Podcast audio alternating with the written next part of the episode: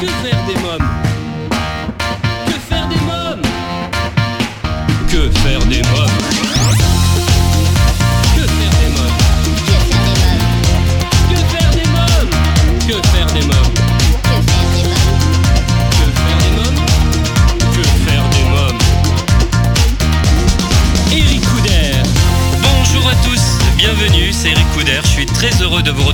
ce nouveau numéro de Que faire des mômes, l'émission 100% familiale à partager sans modération. Le sommaire aujourd'hui, dans quelques instants, la rubrique Allô parlons jeunesse. Je téléphonerai à monsieur Christophe Serchi, papa d'Emma, une petite fille de 8 ans qui se bat contre une maladie évolutive qui se nomme l'amorose congénitale Leber. Nous parlerons ensemble de cette maladie, mais aussi de l'association pour les beaux yeux d'Emma, et Emma elle-même interviendra dans l'émission. Dans la rubrique À vos agendas, j'ai sélectionné pour vous une idée de film à aller voir en famille au cinéma, Croman. Nous découvrirons ensemble la bande-annonce. La formule de l'émission a un peu changé. Je vous propose une nouvelle rubrique qui s'intitule Invité. Chaque semaine, je partirai à la rencontre d'un ou plusieurs invités qui feront l'actualité jeunesse ou pas. Pour inaugurer ce nouveau rendez-vous, j'ai rencontré il y a quelques jours Kim pour son 32e album, Blues de Geek Manifesto. L'artiste m'a accordé une interview exclusive à découvrir en dernière partie d'émission. Si vous souhaitez rester connecté avec la communauté Que faire des mômes, je vous invite à nous suivre sur les réseaux sociaux Facebook, Twitter et Instagram et à vous abonner à notre newsletter sur quefairedesmômes.fr. Tout de suite, allô parlons jeunesse. Que faire des mômes L'ONG CNRJ est l'organisation non gouvernementale des cercles nationaux de réflexion sur la jeunesse. L'ONG CNRJ possède un statut consultatif spécial auprès de l'ONU et est présente dans plus de 20 pays dans le monde. L'ONG CNRJ est construite par des citoyens sans argent des États, elle est donc indépendante. Elle travaille à permettre à la jeunesse de mieux prendre sa place dans le monde. N'hésitez pas à aider l'ONG CNRJ à aider la jeunesse sur www.cnrj.org. L'ONG CNRJ vous présente l'invité jeunesse. J'appelle sans plus attendre monsieur Christophe Serchi pour en savoir davantage sur la maladie qui touche sa petite fille Emma. Oui, allô Oui, bonjour monsieur Christophe Serchi Oui, tout à fait. Oui, c'est Eric Couder de l'émission Que faire des mômes. Alors vous Bonjour. êtes bonjour, vous êtes papa d'Emma, une petite fille de 8 ans, remplie d'énergie, passionnée de musique et de chant. Euh, pourtant, une maladie lui rend le quotidien de plus en plus difficile. Euh, quelle est cette maladie? Eh bien, c'est la rétinite pigmentaire avec le gène RDH12 qui touche beaucoup les enfants. Oui. Alors, les conséquences, elles sont, elles sont simples. Euh, en fait, elle perd la vue au fur et à mesure des années. Et euh, pour l'instant, il n'y a absolument aucun remède, euh, aucun blocage de la maladie, ni quoi que ce soit. Donc, euh, voilà, ben, c'est... C'est une maladie qui est, certes, on n'en meurt pas, mais ça, ça, ça fait crever de désespoir, quoi. Bien sûr. Comment cette maladie a été diagnostiquée? Alors, elle est diagnostiquée assez rapidement, puisque c'est une maladie qui se détecte très rapidement dès le premier examen ophtalmologique. Euh, voilà, on voit qu'il y a des pigmentations sur l'œil, et ces pigmentations se font au fur, et- au fur et à mesure des années de plus en plus importantes. Alors, ça part sur les périphériques de l'œil et euh, jusqu'à jusqu'à le rétrécissement de, le- de la vue, euh, comme à travers, comme si on voyait à travers le, le- le- le- à travers le trou d'une paille. Donc voilà, et, et jusqu'à la cécité totale. Oui. Il n'existe pas de traitement hein, pour guérir. Pour l'instant, non, mais la recherche avance énormément. Euh, des, gros moyens sont mis en place pour, euh, justement pallier à ça. Euh, très prochainement, je pense qu'il y a une recherche française qui va aboutir, qui permettra, elle, par contre, de bloquer la maladie, pas de la réparer, mais de la bloquer. Il y a beaucoup de recherches en Angleterre, aux États-Unis. ça recherche beaucoup, justement, pour, pour essayer à ce que ces enfants ne deviennent pas aveugles. Depuis quand Emma a cette maladie? Euh, ben, depuis sa naissance. En Mm. fait, euh, c'est un gène que mon épouse et moi avons et nous lui avons transmis le mauvais gène euh, et depuis sa naissance. On ne peut pas le savoir avant, hein. c'est impossible à savoir parce qu'il faut une recherche génétique. C'est très long les recherches génétiques, il y en a eu pour deux ans pour savoir vraiment qui c'est qui était porteur du gène. Eh ben, point de vue, c'est tous les deux, ma femme et moi, et voilà ce qui ce qu'il en est maintenant. Euh, Quelles sont les précautions euh, qui peuvent ralentir la progression euh, de la maladie? Alors, bien énormément se protéger du soleil. Elle a des verres spéciaux qui sont orangés, euh, qui a été vu avec justement euh, l'institut de le CHU de Montpellier, qui ont trouvé euh, pour, euh, pour vraiment protéger du soleil, car il est très très très mauvais le soleil. Et bien entendu, bon, la neige, c'est absolument interdit, parce que c'est vraiment une clarté blanche qui pourrait lui faire extrêmement mal aux yeux. Et euh, surtout faire très attention. Pour le détecter, on va dire c'est assez facile. C'est le soir dans la pénombre.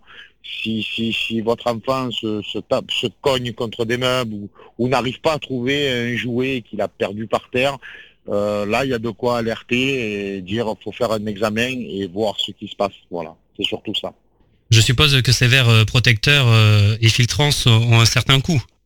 Euh, oui, mais Ouais. bon, encore, euh, ça passe bien avec la sécurité sociale et la mutuelle que nous avons. Ça passe, euh, ça passe bien sur le sur les remboursements.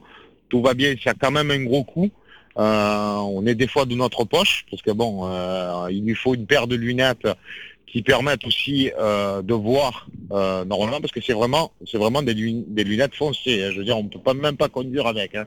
Ah oui. C'est- c'est- c'est- c'est c'est des classes euh, au-delà de 5, donc c'est extrêmement puissant. Et voilà, il lui faut une paire de lunettes normales pour l'école, je veux dire, pour ses, avec une clarté, et ses lunettes quand elle sort, quand il y a le soleil, de, de mettre ses lunettes. Voilà, elle a deux paires de lunettes en tout. Donc c'est vrai que des fois ça dépasse un peu, ça a un petit coup, mais bon voilà, on, on pallie à ça, euh, on essaye comme on peut à, à lui porter le, le, le maximum d'aide pour elle. C'est la seule protection ou il y a d'autres protections? Il n'y en a aucune. Il n'y en a aucune. D'accord. Voilà, Euh, parce il que n'y en a aucune. est-ce que j'a- j'avais entendu parler d'une casquette, sorte de casquette à visière Oui, Oui, Alors, c'est ben pourquoi? c'est- encore plus pour protéger du soleil. Quand on a un ombrage devant, c'est beaucoup mieux encore. Euh, c'est vraiment euh, le, c'est le, le plus, oui. Elle a souvent une casquette à l'école, même en hiver, euh, pour protéger vraiment du soleil. Oui. Comment se passe la scolarité d'Emma? Ben, tout à fait normalement. Oui. Elle est scolarisée comme euh, tout enfant. Certes, elle a des euh, cahiers un peu spéciaux qui ont des lignes, parce que les lignes sont très fines sur des cahiers normaux. Et elle, elle a des, des- des cahiers un peu plus spéciaux qu'on a pu lui faire avoir euh, grâce à la Fondation Arc-en-Ciel, qui eux s'occupent, qui nous aident euh, à justement pallier à, tout ça, à ces problèmes de vue.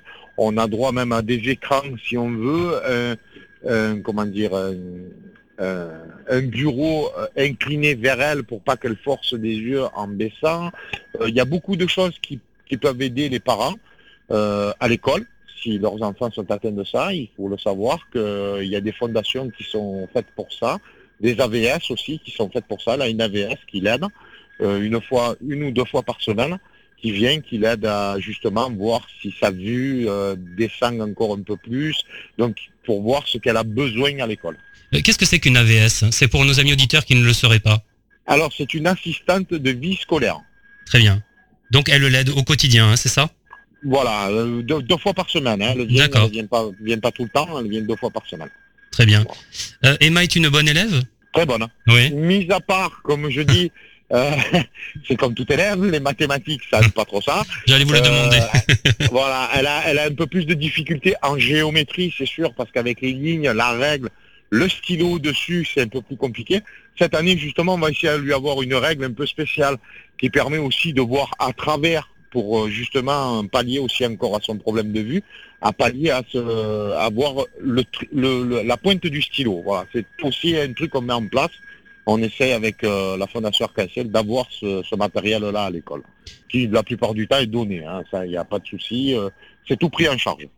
Que pensez-vous de l'équipement justement pour les personnes qui ont des problèmes de, non-voyance un petit peu au quotidien, dans la vie de tous les jours? Dans la vie de tous les jours, Emma, elle a aucun souci. Je veux dire, mis à part le soir, comme j'ai expliqué, dans la pénombre, elle a un petit peu plus de difficultés quand on se promène dans la rue. On est obligé de lui tenir la main, de lui signaler qu'il y a quelques trottoirs de temps à autre. On monte très souvent à Paris, donc euh, il y a beaucoup de trottoirs, donc on est obligé un petit peu de, comme à Marseille, hein, je veux dire, c'est exactement la même chose. Donc on y fait un peu attention. Mais sinon, au- au cou- dans la vie de courante de tous les jours, ça va, elle, se- elle s'adapte, comme, euh, comme, dit, comme disaient certains professeurs qui étaient au CHU de Montpellier, le professeur euh, Hamel, euh, qui suivait Emma. Malencontreusement, il est décédé depuis le 15 août de l'année dernière. C'était un professeur qui recherchait énormément sur la maladie. Ça nous a fait vraiment un gros coup. Et voilà, donc il, il nous a dit, voilà, pour l'instant, il n'a pas besoin d'apprendre le braille, on n'a pas besoin de... On n'est pas encore à ce stade-là, on a 10 ans. Euh, il nous a estimé 10 ans, on- voilà, de vue pour Emma. Le problème, c'est qu'on ne sait pas demain de quoi il fait, donc euh, on, vit au jour le jour. Comment ça se passe avec ses collègues euh, d'école Vous m'avez parlé des professeurs, donc ça a l'air de bien se passer, et avec ses amis? Alors, le problème, c'est que quand on a une différence, les amis, on n'en a plus. Euh, voilà, elle est un peu seule à l'école, elle n'a pas beaucoup d'amis. Euh, Peut-être une ou deux, une ou deux petites filles, euh, voilà, mais voilà, c'est des les gens ont, ont un, un mal-être avec les personnes handicapées. Oui, bien sûr. Alors si j'ai bien compris, Emma est une véritable passionnée de danse et de musique. hein. Elle le pratique, ces disciplines? Alors la danse, non, pas trop, Ouais. mais la musique, oui. Oui, Ouais. oui, la musique énormément. Oui, oui, elle chante du matin au soir. Elle elle veut faire quoi plus tard comme travail? Elle le sait déjà? Chanteuse? Elle, chante, elle veut faire chanteuse. Ah oui. Mais, euh, Ah oui, oui, c'est officiel. C'est, elle veut faire chanteuse. Elle veut faire que ça. Bon, moi, c'est très bien pour elle. Hein. Je veux dire, euh, Ouais. de quoi l'avenir est fait, comme on dit. euh, Il y a eu des grands chanteurs. Hein. Il y a eu Bien euh, sûr. Montagnier, il y a eu euh, plein d'autres aussi, que je ne me rappelle plus leur nom, mais il y en a eu beaucoup d'autres et qui sont qui ont fait une grande carrière aussi. Bien sûr. Où en est la recherche aujourd'hui? Quelles sont les avancées? Alors, la recherche en avancée, là, il y a très peu de temps, nous avons eu... euh, Alors, on n'est pas trop au courant. Ça, c'est le petit souci de cette maladie, c'est qu'on n'est pas trop au courant des avancées de la recherche. Euh, il a fallu que je tombe sur un journal télévisé de 20 heures où on disait que euh, il y avait une... qu'on permet, arriverait à glisser un patch sous la rétine qui permettrait de bloquer la maladie. Seul- seulement, je n'étais pas au courant de cette recherche-là en France. Euh, sinon, j'aurais financé, j'aurais commencé à financer aussi cette recherche. Je connais la recherche en Angleterre qui se passe sur trois ans. Euh, seulement, c'est des coûts extrêmement lourds. Euh, pour vous dire un ordre de prix, c'est dans les 400 000 et quelques euros Oui. pour trois ans de recherche. Je veux dire, après, au bout du compte, il faut qu'on arrive à quelque chose. Je veux dire, on, on travaille beaucoup sur les cellules souches euh, parce qu'on on- a besoin, parce qu'on se sert de, de- de certains animaux pour justement faire des recherches. Le problème, c'est qu'on on n'arrive pas à donner la maladie à l'animal. Donc c'est un peu compliqué, c'est même très difficile. Si on n'a pas de modèles a- animaux, on n'arrivera pas à avancer dans la recherche. Donc euh, voilà, on est en train, ils sont en train de travailler sur des cellules souches qui sont beaucoup plus faciles à, à travailler. Et euh, on va dire, il y a beaucoup de recherches en cours. Là, je vais le savoir ben, fin janvier. Là, normalement, je monte à l'Institut 15 à Paris, où il y a le professeur Sahel, l'un des plus grands professeurs, qui va nous expliquer un petit peu où on est vraiment la recherche, parce qu'on est vraiment au courant de rien. C'est un peu le problème de cette maladie. Ouais. Et ça vient de quoi ça De l'État? C'est qui? Comment ça se fait? Non, non, non. C'est en fait, euh, c'est euh, comme c'est tout en, en, en- en test. Euh, c'est c'est pas encore testé sur l'être humain. On peut pas faire n'importe quoi aussi. C'est la vue. Euh, on prend des cas beaucoup plus euh, avancés qu'Emma et on, on, on va on va tester des, des choses sur eux. Voilà. Mais le problème, c'est que c'est très très long. Euh, c'est très très long avant d'avoir quelque chose. La preuve que la maladie, elle met 10 ans à se développer totalement. Je veux dire jusqu'à la cécité totale. Mais voilà, il faut, il faut, il faut faire quelque chose sur, sur, sur le modèle animal. On ne peut pas lancer des tests comme ça sur l'être humain. C'est, c'est pas, c'est pas faute ni à l'État. euh, L'État n'y est strictement pour rien là-dedans. Le Téléthon finance énormément sur ces recherches-là. Cette année, nous en, a- ils en ont beaucoup parlé au Téléthon. Ça m'a fait extrêmement plaisir. Euh, et puis aussi dans notre, dans notre entourage, dans nos parrains qu'on a, ils en ont beaucoup parlé à la télévision aussi. Dans quelques minutes, nous écouterons la suite de mon entretien avec monsieur Christophe Serchi et j'appellerai également Emma, mais pour l'instant, c'est la pause. À tout de suite. Que faire des Si vous venez de nous rejoindre, vous écoutez Que faire des mômes, l'émission familiale à partager sans modération, c'est Eric Couder. Je suis en ligne avec euh, monsieur Christophe Serchi, le papa d'Emma, 8 ans, qui souffre de l'amorose congénitale Leber. Qui sont vos parrains? Eh bien, dans, dans notre association, nous avons quand même euh, des beaux parrains. On a Monsieur Jean-Pierre Foucault, qui est, euh, qui est un homme au grand cœur et qui, puis en plus, qui est de notre région. Il est de Cariloué, donc, euh, puis c'est un homme de télévision extraordinaire. Et comme deuxième parrain, nous avons Monsieur euh, Cyril Hanouna, qui est aussi, pareil, un homme de grand cœur et euh, qui adore Emma. Euh, on est passé souvent à TP et euh, voilà, donc c'est c'est quelqu'un de, de- d'extraordinaire. Et nous avons un troisième parrain qui, lui, à son niveau, est aussi euh, formidable, qui est Monsieur Alex Bertrand, qui a participé à The Voice 3 euh, voilà, qui est, aussi quelqu'un que nous avons rencontré euh, par le biais d'une personne et qui a été très touché par l'association. Il a dit, ben, je deviens parrain, c'est pas un souci. Et puis voilà, puis nous avons comme de très beaux parrains qui nous aident vraiment. Euh, quand ils sont, quand ils ont la possibilité de le faire à la télévision, ils le font. Euh, et voilà. Quel est le rôle des parrains Alors, le rôle d'un parrain, c'est bien entendu de médiatiser l'association. Voilà, ne pas confondre à financer les recherches, parce que ce n'est pas la même chose. Ils aident à, à- à médiatiser l'association par, par n'importe quel biais, par la radio, par la télévision, par, par tout ce qu'ils peuvent. Et ils parlent de l'association, ce qui fait qu'on est un peu plus connu à- grâce à eux. Alors parlons à présent maintenant de l'association pour les beaux yeux d'Emma. Quel combat euh, mène l'association? Alors, elle mène le combat tout simplement de financer la recherche, euh, quelle qu'elle soit, euh, que ce soit en Angleterre, que ce soit en France, que ce soit aux États-Unis. Nous sommes en train de, de, de, faire un petit financement pour, parce que bon, on n'est pas énormément grand comme le Téléthon, euh, on est en train d'essayer d'avoir justement déjà pour cette recherche française que je serai fin janvier, euh, et la recherche en Angleterre où nous avons eu tous les papiers, nous avons une dame au téléphone qui nous a tout expliqué comment il fallait faire pour financer. Donc nous allons financer une petite partie euh, des 400 000 euros à la recherche en Angleterre. Et nous allons voir après euh, si on, on a des plus gros moyens, on mettra de plus gros moyens sur la recherche en Angleterre. Pour nos amis auditeurs qui souhaiteraient euh, vous aider, comment peuvent-ils euh, vous soutenir, soutenir l'association pour les beaux yeux d'Emma Alors c'est tout simple, il suffit d'aller sur le site internet pour lesbeauxyeuxdemma.com. Euh, Il y a une petite rubrique qui s'appelle Nous aider et à l'intérieur c'est tout expliqué. On, on- un chèque et euh, voilà, nous on fait on fait des attestations de dons pour ceux qui le veulent, euh, qui sont déductibles de, des impôts. Euh, et nous avons nous avons plein de moyens, euh, pas encore de carte bleue parce que nous n'avons pas encore ce système-là, mais euh, voilà, nous un chèque envoyé à, à l'adresse de l'association qui est tout indiqué sur le sur le site pour les beaux yeux d'Emma.com avec euh, la rubrique Nous aider. Très bien. Comment va Emma aujourd'hui? Ça va, Oui. ça va. oui, Elle est à oui, l'école ah bah, Elle est pleine de vie, hein. Elle est pleine de vie, c'est pour ça qu'on se bat. Hein. Je veux dire, tellement pleine de vie, elle est, euh, elle, elle saute de partout, elle chante de partout. Donc euh, c'est pour ça que moi, en tant que papa, je ne peux pas laisser faire des choses comme ça. Donc je me bats au quotidien euh, et voilà, on essaye à, vraiment mobiliser les gens, même les bouger des fois. C'est malheureux à dire, mais il faut bouger les gens. Il y a, des maladies qui sont importantes aussi, mais il y a aussi ces petites maladies qui sont aussi importantes, parce qu'on ne peut pas dire euh, nos enfants vont devenir euh, aveugles. Non, il va falloir faire quelque chose, il va falloir bouger les choses. Donc c'est pour ça qu'on a besoin énormément de dons, parce que c'est très coûteux, pour justement financer ces recherches pour qu'elles avancent plus rapidement. Vous avez des chiffres à nous donner? Il y a combien de cas à peu près en France? Alors, euh, euh, tout confondu, hein, parce qu'il y a beaucoup de gènes qui, euh, qui interfèrent sur, euh, sur la rétinite pigmentaire. Euh, il y a à peu près, euh, il me semble, 54 gènes différents. Donc c'est un peu particulier. Et euh, en France, il a été répertorié pour l'instant 30 000 cas de rétinite pigmentaire. Ah oui. Ça commence à monter. Voilà, il y a des gens qu'au bout de 30-35 ans, ils s'aperçoivent qu'ils commencent à perdre la vue et ils savent pas pourquoi. Et c'est là qu'on leur détecte, puisque euh, euh, malencontreusement, ou ils n'ont pas fait de test ophtalmologique, ou ils n'ont pas vu, ou alors la maladie s'est déclarée un peu plus tard. Hmm. c'est des choses qui arrivent très souvent.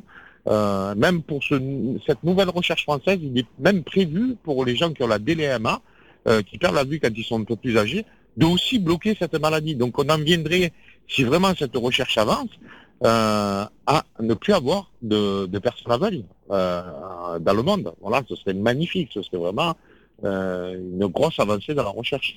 Oui, bien sûr. Monsieur Christophe Serchi, avez-vous quelque chose à rajouter?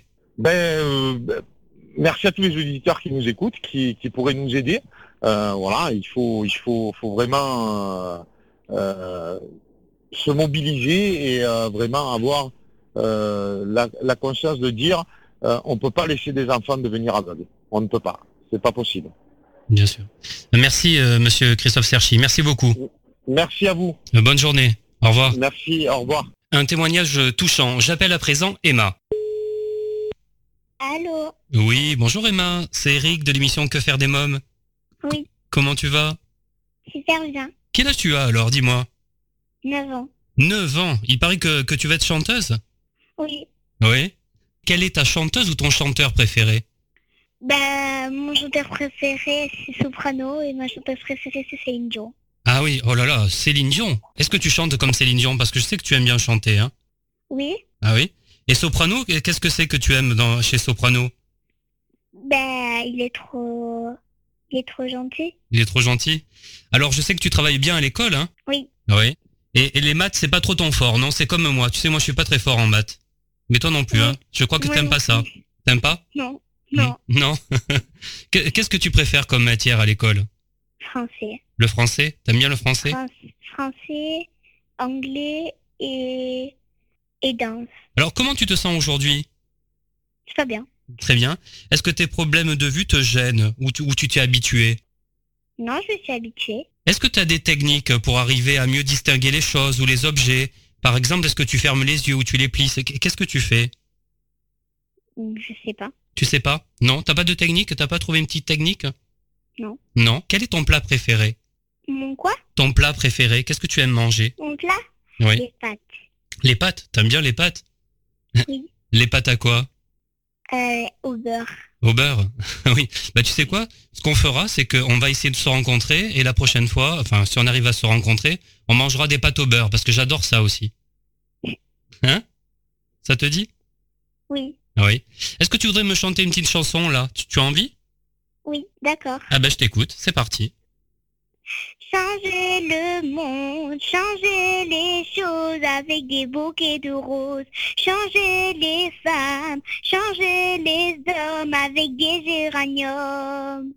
Dis donc, qu'est-ce que tu chantes bien? J'en suis sûr que tu vas devenir Merci. chanteuse. hein. Une grande, grande chanteuse, moi j'en suis sûr. hein. En tout cas, je te fais de gros, gros bisous.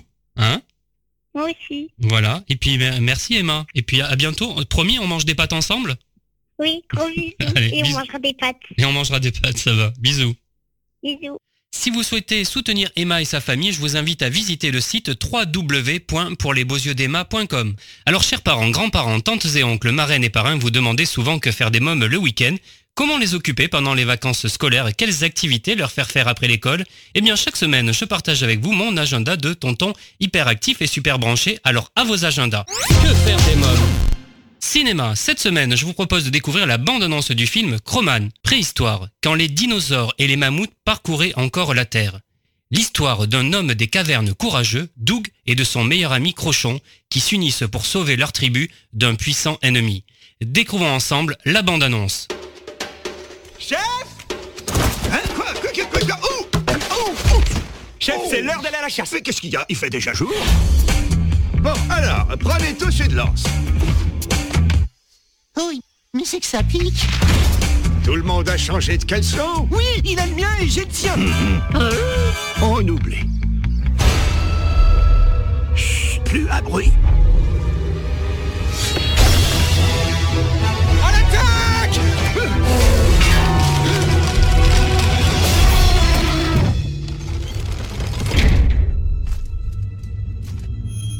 Excellent.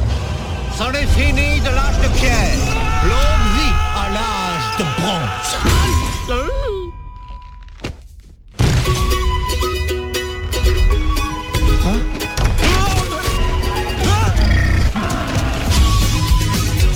Mais d'où tu sors de l'âge de pierre? Je ferai tout pour sauver ma tribu. La reine, c'est par là.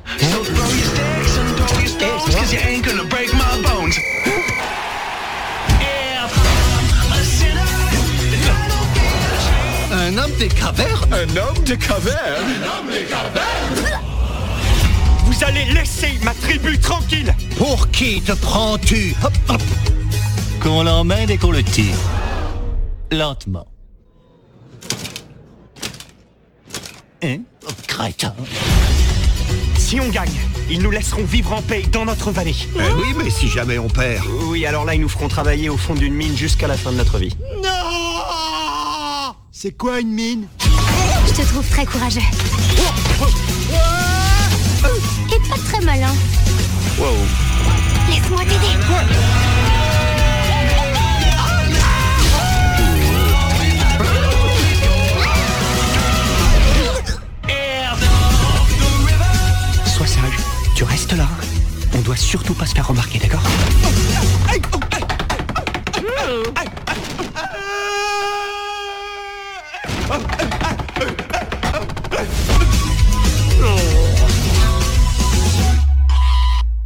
Un film à voir en famille au cinéma. Euh, maintenant, c'est le moment de jouer avec notre partenaire Solavi. Solavi, cosmétique 100% naturel pour une peau saine et fraîche grâce à son colostrum. Exclusivité européenne, Solavi rend à votre peau ce que le temps lui a pris. Votre peau aimera Solavi. Solavi convient à tous les types de peau et lui donne éclat et luminosité. Comme chaque semaine, je vous propose, grâce à notre partenaire Solavi, de participer au grand jeu concours et de tenter de gagner des produits de beauté femmes et hommes de la gamme Solavi. Rendez-vous sur quefairedesmoms.fr, onglet jeu concours pour tenter votre chance. Un gagnant tiré au sort chaque semaine. Maintenant, eh bien, c'est une nouvelle rubrique. Ça s'appelle Invité. Que faire des mômes? Chaque semaine, je partirai à la rencontre d'un ou plusieurs invités qui font l'actualité jeunesse ou pas. Cette semaine, coup de projecteur sur Kim, unique rêveur surdoué avec euh, sa petite tête de Beatles intemporelle. Il dessine, il peint, il chante, il expose, il fait ses propres clips avec ses petites mains.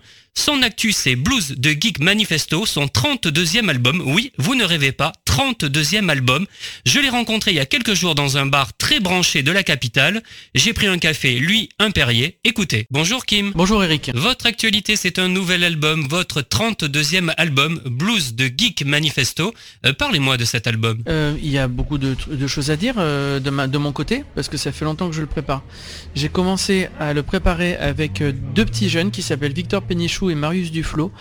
Et je les hum, en remercie beaucoup. Ils font partie de ce label euh, que j'aime beaucoup aussi, qui est une écurie qui a 6 ans et qui s'appelle Midnight Special Records. Quand je dis des petits jeunes, c'est parce qu'ils ont euh, une douzaine d'années de moins que moi. Ils sont euh, énergiques, ils, sont, ils réalisent le disque, ils le mixent, ils, ils m'ont totalement encadré là-dedans et on a commencé euh, en janvier 2014. Au départ, ils étaient sur une... ils regardaient ce que j'enregistrais et, et petit à petit, on a commencé à peaufiner tout ça ensemble, même si je me suis retrouvé principalement aux instruments parce que j'aime beaucoup en jouer et que j'avais envie d'être en, circuit euh, limité. Donc on, était un peu que trois tout le temps dans un studio, qui est le leur. Et, euh, donc, euh, ouais, j'ai commencé en janvier 2014 par les chansons, les, les, les chansons qui, qui sont des ballades. Et ensuite, euh, les chansons les plus modernes ou plus rythmées sont arrivées par la suite. Donc, on a passé euh, trois ans dessus, euh, à trois, euh, par intermittence, puisque eux aussi sortent euh, des disques, euh, jouent en concert tout le temps. Ce sont aussi des musiciens. Moi, de mon côté aussi, euh, je faisais plusieurs choses. Donc, on a, on a pris un peu de temps pour le faire, mais je faisais d'autres disques en même temps. La suite de notre rencontre avec Kim a écouté dans quelques minutes dans Que faire des mômes, mais pour l'instant c'est la pause. A tout de suite. Que faire des mômes? Si vous venez de nous rejoindre, vous écoutez Que faire des mômes, l'émission familiale à partager sans modération, c'est Eric Couder. Kim nous présente son nouvel album Blues de Geek Manifesto. Vous avez enregistré où? Principalement au studio Minette Special Records, avec quelques emprunts à droite à gauche. Donc, il y a un peu par hasard des prises d'autres studios, dont un que j'aime beaucoup qui s'appelle le studio CBE. On va parler un petit peu de vous maintenant. Où avez-vous grandi? Euh, je suis né à Cannes. Et ensuite, j'ai rapidement euh, grandi, euh, c'est-à-dire rapidement à l'âge de, de 1 an. Mon père était musicien à cette époque-là. Et c'était le cas aussi de mon oncle, et c'est-à-dire son frère et de sa sœur aussi, ma tante, et aussi du, du mari de sa sœur. Enfin, tout le monde était musicien, et mon, grand-père aussi. Et notamment, mon grand-père euh, jouait euh, avec Jacques Higelin à cette époque-là. Et donc, quand j'ai eu un an, euh, lui, lui, je pense que cette époque-là, lui avait une tournée, et, euh, et donc on a bénéficié d'un logement euh, grâce à Higelin ou bien grâce à, à sa maison disque de l'époque. Ça, les détails, je me rappelle pas, hein, c'était trop, trop frais. Mais du coup, j'ai pu habiter au, au château d'Hérouville. Alors, pas dans, pas dans les machines et tout ça, même si j'y passais du temps, mais dans un, dans une, dans un endroit de, de ce studio qui est fait pour euh, loger les gens. Évidemment, j'en sortais souvent, donc j'ai eu, j'ai j'ai vachement grandi là, euh, jusqu'à, jusqu'à euh, très jeune. Donc c'est à, à côté de Pontoise. Et ensuite, euh, mes parents se sont séparés. Je me suis retrouvé à Bordeaux, avec de la famille euh, bordelaise. Et puis ensuite, je suis revenu à Paris plus tard. Euh, et puis re à Bordeaux et re à Paris, c'est à peu près ça. Il y a un peu de Agen, mais sur, sur 40 années, il y a beaucoup de Bordeaux, beaucoup de Paris. Et à quel moment la musique est rentrée dans votre vie? C'est vraiment quand vous étiez tout petit, puisque vous étiez bercé donc dans une famille de musiciens? Oui, c'est pour ça que je disais ça, c'est que euh, elle n'est pas vraiment entrée à un moment, j'en ai aucun souvenir, je pense qu'elle a toujours été là. Euh, J'ai toujours entendu en plus euh, de la musique tout autour, j'ai une famille de musiciens, et du coup, il n'y a, pas eu de moment où il n'y en avait pas. Et, par ailleurs, ma mère est extrêmement mélomane, même si pas musicienne, donc collectionneuse de disques et à une époque également standardiste dans une radio à Bordeaux, donc j'avais des disques gratuits quand j'étais gamin, ce qui m'a permis de euh, bah, d'échanger les disques qui m'intéressaient pas contre ceux qui m'intéressaient. Donc euh, j'avais pas euh, j'avais une possibilité de découverte qui était qui était vraiment géniale. Alors quand est-ce qu'elle est rentrée la musique? J'en ai aucun souvenir quoi, elle a toujours été là. C'était quel disque que vous écoutiez justement, que vous échangiez ou que vous gardiez? Comme j'avais aucune connaissance de ce qui arrivait euh, à la radio à cette époque-là et que je devais écouter, euh, enfin je devais, j'avais envie de les écouter avec ma mère le soir, donc il y avait des 45 tours beaucoup. Et j'avais aucune, euh, j'avais pas de documents avec ces disques-là, donc j'ai découvert par hasard des choses euh, qui étaient soit des disques ben, il y, a- plein d'exemples que, je- pourrais citer, mais j'avais pas connaissance des disques que j'écoutais. C'était j'aimais ou j'aimais pas. Il y en a un d'ailleurs que j'ai échangé sans faire exprès et euh, que je regrette beaucoup et que je cherche encore. Je me rappelle pas du nom, mais c'était un disque, euh, un des premiers disques de trance. C'était en, en- vers 88 ou 7, je sais plus. Et je me rappelle pas de comment ça s'appelait. J'en ai juste un souvenir dans ma tête. Mais sinon, j'ai découvert pêle-mêle euh, euh, bah, des disques de Madonna que- qui arrivaient tout frais. J'adorais Madonna, mais aussi des Smiths. Et euh, je voyais pas de différence entre les Smiths ou Madonna ou les Cure et euh, Marquis de Sade parce que tout arrivait en vrac avec euh, les disques de Patrick Bruel ou de euh, de, n'importe qui d'autre. Donc je savais pas ce qui était grand public ou ce qui ne l'était pas. Les bacs étaient tellement mélangés dans tous les sens. Et dès que j'aimais pas, et ben j'a- j'a- j'amenais au, au disquaire et je lui disais voilà si je te donne ça, ça, ça, tu me donnes quoi en échange? Et j'écoutais avec lui. Je faisais la bah, mes envies de enfin mes goûts musicaux se faisaient complètement au hasard et parfois j'ai échangé des trucs que, que maintenant j'aime et que je suis bien dégoûté d'avoir échangé parce que j'aimais pas à ce moment-là ou euh, des choses comme ça. Mais du coup, il y avait aucune distinction, voilà, entre. Enfin, j'ai entendu beaucoup. Moi, j'ai pas de frères et sœurs. J'ai entendu beaucoup de gens dire qu'ils avaient d'abord découvert la musique grand public et ensuite des musiques plus plus euh, euh, discrètes ou euh, comment est-ce qu'on dit ça, euh, confidentielles. Mais moi, j'avais la chance de recevoir. euh, Enfin, pas pas chez moi. C'était ma mère hein, qui recevait ça. enfin, qui prenait avec elle les disques de, promotionnels. Euh, j'avais la chance de faire aucun distinguo. C'était la pochette et la musique qu'il y avait dedans qui me qui m'intéressait. Quel petit garçon étiez-vous?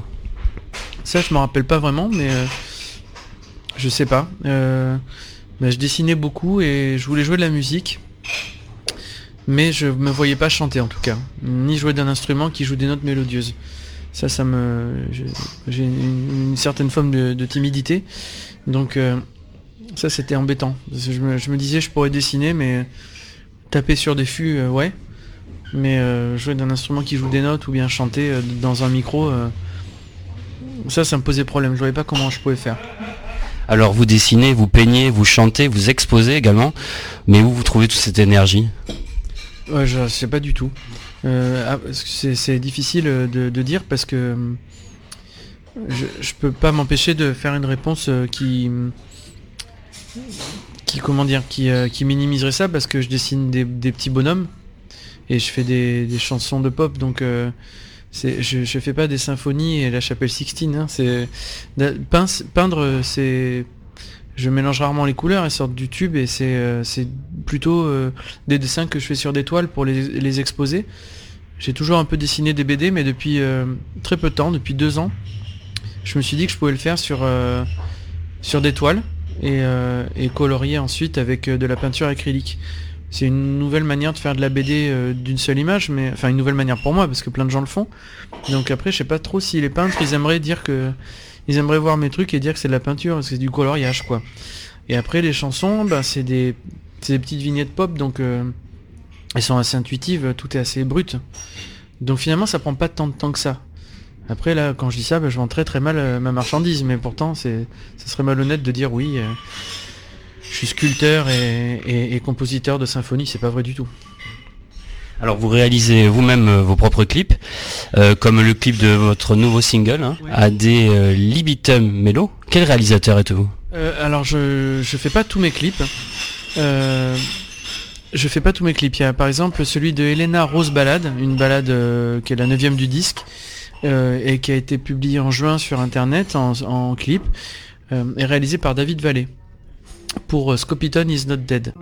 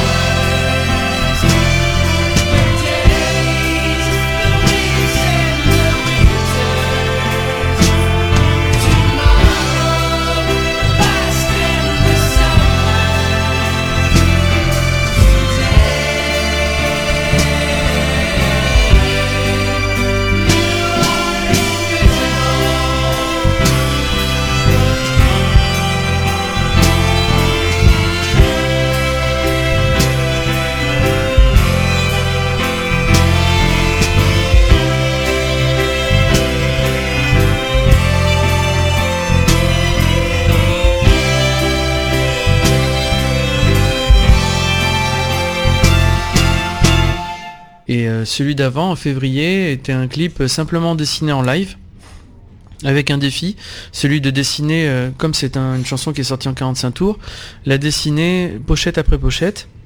Et donc c'est plus qu'un plus qu'un clip, c'est un, objet promotionnel qui montre que je dessine en le temps de la chanson une pochette et que c'est fait que je passe à la suivante. Donc c'est presque une pub et pas vraiment un clip. Ensuite celui de Libitum Mello, c'est un différent, c'est C'est un clip que euh, avec plusieurs méthodes euh, de, de, de- films dedans. Euh, ça m'arrive d'en faire des, des comme ça, c'est soit des dessins animés, soit de la vidéo avec derrière des, des, fonds verts et des dessins. Donc j'en ai fait quelques-uns, des clips de cette façon-là. Et dans celui-là, je voulais mélanger euh, plusieurs textures parce que la chanson Ad libitum Mello commence d'une façon euh, folk et ça s'oriente vers le reggae, vers le dancehall et, et plus tard vers la trap. Et euh, je voulais que, le clip soit pareil. Donc euh, il y a de la vidéo avec euh, effectivement du ce qu'on appelle le lip sync quand on, la synchronisation sur les lèvres. Ensuite, il y a de la vidéo arrêtée pour que l'image se colore avec de, la, de la peinture numérique. Et pour, pour faire écho aux différentes euh, couleurs que j'utilise musicalement dans la chanson, euh, et aussi pour faire un, lien avec le texte qui dit, euh, en gros, qui dit une, place pour quelqu'un que je connais, la bonne, alors la bonne place ou la bonne personne, ça on sait pas. L'anglais permet ce genre de d'ambiguïté puisqu'il c'est neutre. Donc je me suis j'ai grâce au texte anglais j'ai pas eu à me griller entre quelqu'un ou quelqu'une et c'est ça c'est pratique et c'est une belle langue. Et du coup voilà c'est un les textures sont de la peinture euh, numérique donc sur ordinateur ou bien de la peinture acrylique avec une des toiles euh, que j'expose effectivement par ailleurs et qui sont euh, bah, celles-là en acrylique avec des dessins. Et aussi de l'aquarelle, alors ça je débute là-dedans, j'ai beaucoup de mal, mais en gros de l'aquarelle qui a été filmée en stop motion. Et à la fois il y a stop motion, à la fois il y a vidéo arrêtée, et il y a un petit peu de dessin animé en, en flipbook euh, électronique, c'est-à-dire on voit une espèce de flanc qui rebondit. Et euh, donc ça mélange toutes ces textures-là pour faire écho au texte autant qu'à la musique. On se retrouve dans quelques minutes pour la suite de Que faire des mômes, toujours en compagnie de Kim, mais pour l'instant, je vous propose de faire une courte pause. À tout de suite. Que faire des mômes? De retour pour la suite de Que faire des mômes, l'émission familiale à partager sans modération. Chers amis auditeurs, je vous informe que vous pouvez écouter ou réécouter votre émission Que faire des mômes en podcast sur quefairedesmômes.fr. Kim est mon invité, je vous propose d'écouter la suite de notre rencontre. Il y a un lieu où vous aimez écrire, composer ou un moment de la journée euh, de prédilection? Euh, il n'y en a pas spécialement. De toute façon, euh, pour rentrer dans les détails sans paraître euh, présomptueux, euh, malheureusement, ce que je fais s'apparente assez peu à de la composition. C'est un mot un, petit peu qu'il faudrait euh, que je recadre pour répondre bien. Un compositeur se met devant un instrument et, et devant des feuilles et avec des portées. Et il va faire une composition de la même façon qu'on fait une composition florale ou qu'on fait une composition gastronomique. C'est-à-dire en mélangeant des ingrédients. Une première ligne pour euh, un instrument une deuxième pour un autre instrument etc moi je fais, je fais des chansons. Et les chansons dans la tradition de Schubert quoi. C'est-à-dire un accompagnement euh, pourquoi pas en clé de fa si jamais on joue du piano ou alors en tout cas un accompagnement grave dans le bas avec euh, de la batterie, de la basse et, peut-être, euh, enfin de la basse un instrument grave, une harmonie qu'on entend euh, soit parce qu'il y a un instrument en plus, mais en tout cas il vient accompagner, et soit parce qu'il est mélangé aux autres, et ensuite une voix par-dessus ça. Donc la forme que, que- que je fais, c'est de la chanson. Donc elle n'est pas réellement composée, elle est intuitive. C'est pour ça que je réponds comme ça maintenant.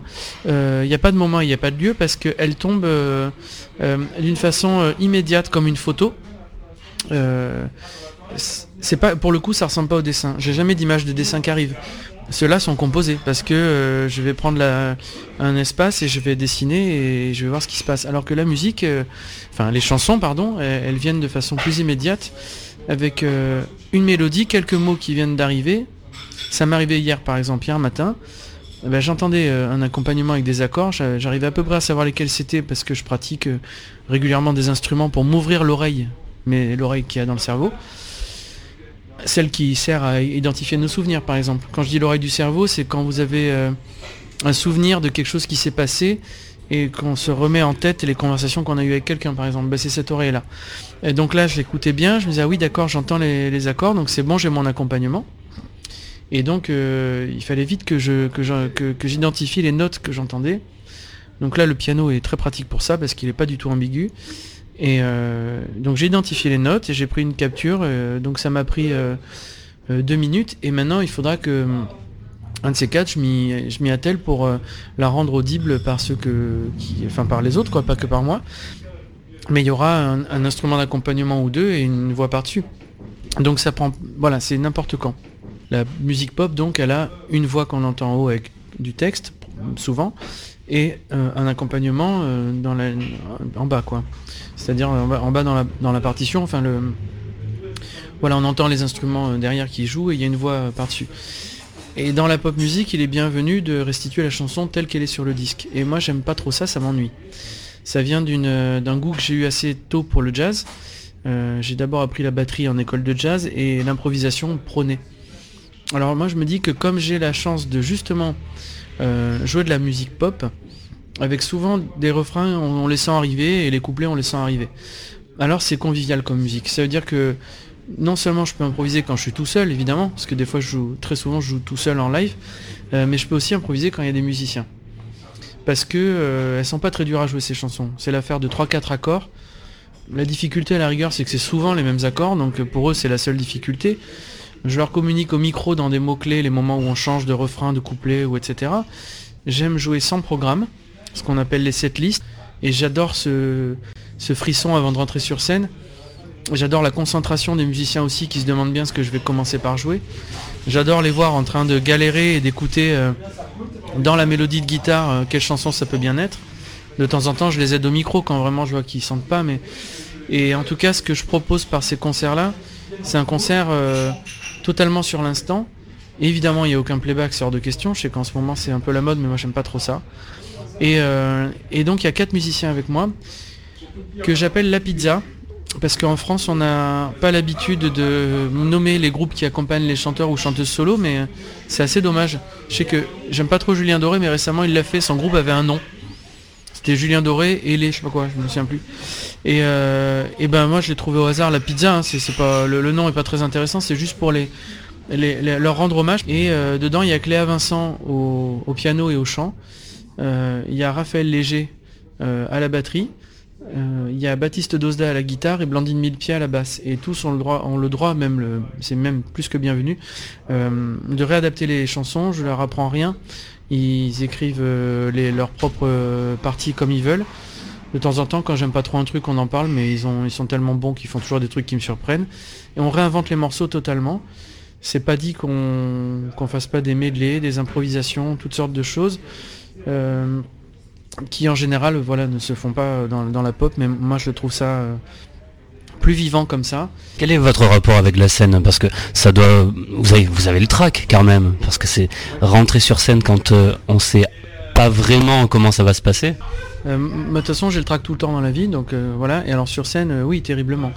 Euh, mais après, il y a différents tracks parce que le track, il est, il est multiple émotionnellement. Le track, il a, il y a euh, l'angoisse de, de rater, euh, la peur de se faire moquer, euh, mais également euh, la peur de, de l'abandon. C'est très, très dérangeant de se mettre à nu sur scène, mais c'est aussi très excitant. Donc ça ressemble à un premier encart, quoi, à peu près. C'est-à-dire qu'un mélange de choses où on se dit je vais pas y aller et en même temps j'ai hyper envie d'y aller. Donc il y a les deux, c'est très amb- ambivalent, très ambigu, euh, très mélangé.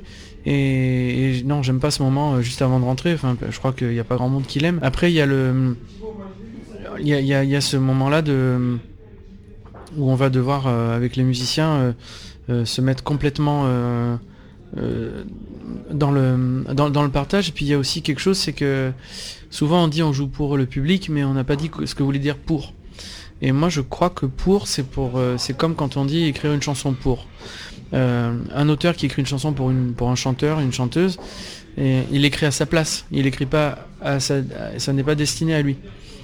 Sinon, ben, il lui écrirait une chanson qui s'appellerait Chanson pour toi, par exemple.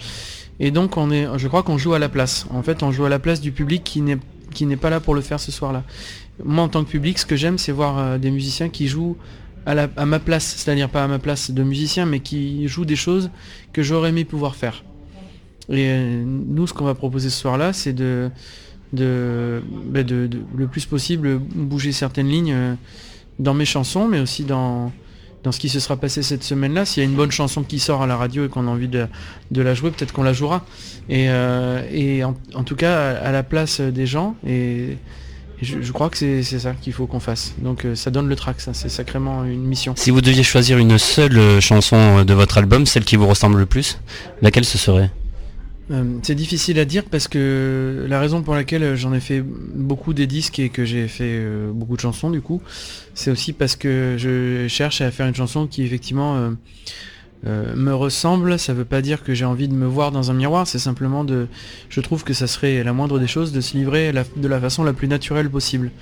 Alors en soi qu'elle me ressemble, c'est quelque chose que j'évite parce que j'ai pas envie de me. J'aime pas spécialement ma tête ni être en compagnie de moi-même, donc euh, je suis pas client de ma propre de mes propres chansons. Euh, maintenant, si j'essaie de voir laquelle chanson du disque euh, a, été la plus dénudée, euh, et peut-être celle où été le plus spontané et la plus sincère, je dirais que c'est peut-être Nowhere Carousel, la troisième dans ce disque-là, qui est une chanson avec beaucoup d'ambiance asiatique dedans au début. J'aime beaucoup en ce moment la musique khmer et laotienne, j'en- parlais il y a deux secondes, mais voilà, ça m'intrigue beaucoup cette musique, elle est très onirique, et le, texte par ailleurs est assez agressif et, euh, euh, euh, de, révolte, ça parle de ça parle pas mal de manifestations et de et de,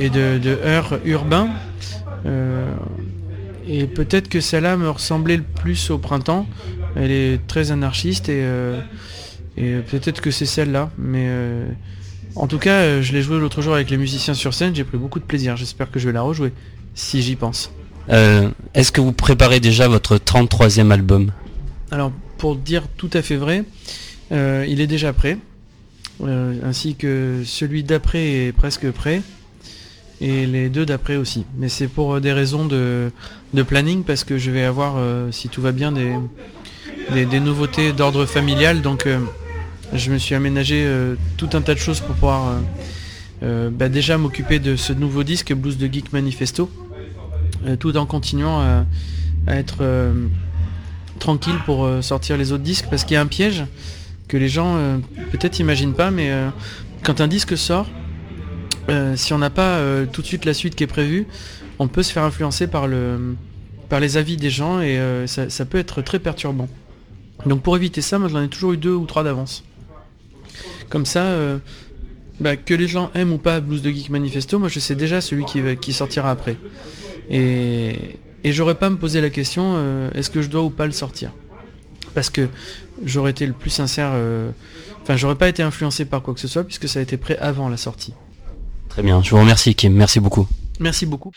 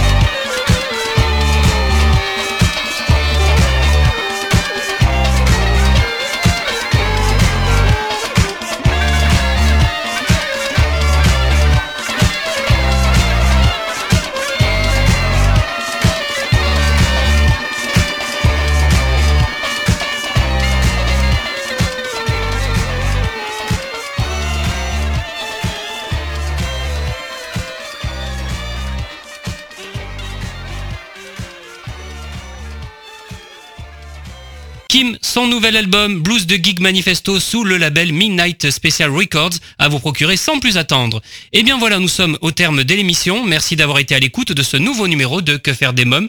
Un grand merci à mes invités, Emma, euh, Christophe Serchi et Kim. Comme chaque semaine, j'embrasse très fort ma petite nièce Erika. Si vous souhaitez rester connecté avec la communauté de Que faire des mômes, je vous rappelle que vous pouvez nous suivre sur les réseaux sociaux, Facebook, Twitter et Instagram, et vous abonner à notre newsletter sur quefairedesmômes.fr. Que faire des mômes pour aujourd'hui, c'est terminé. Bye bye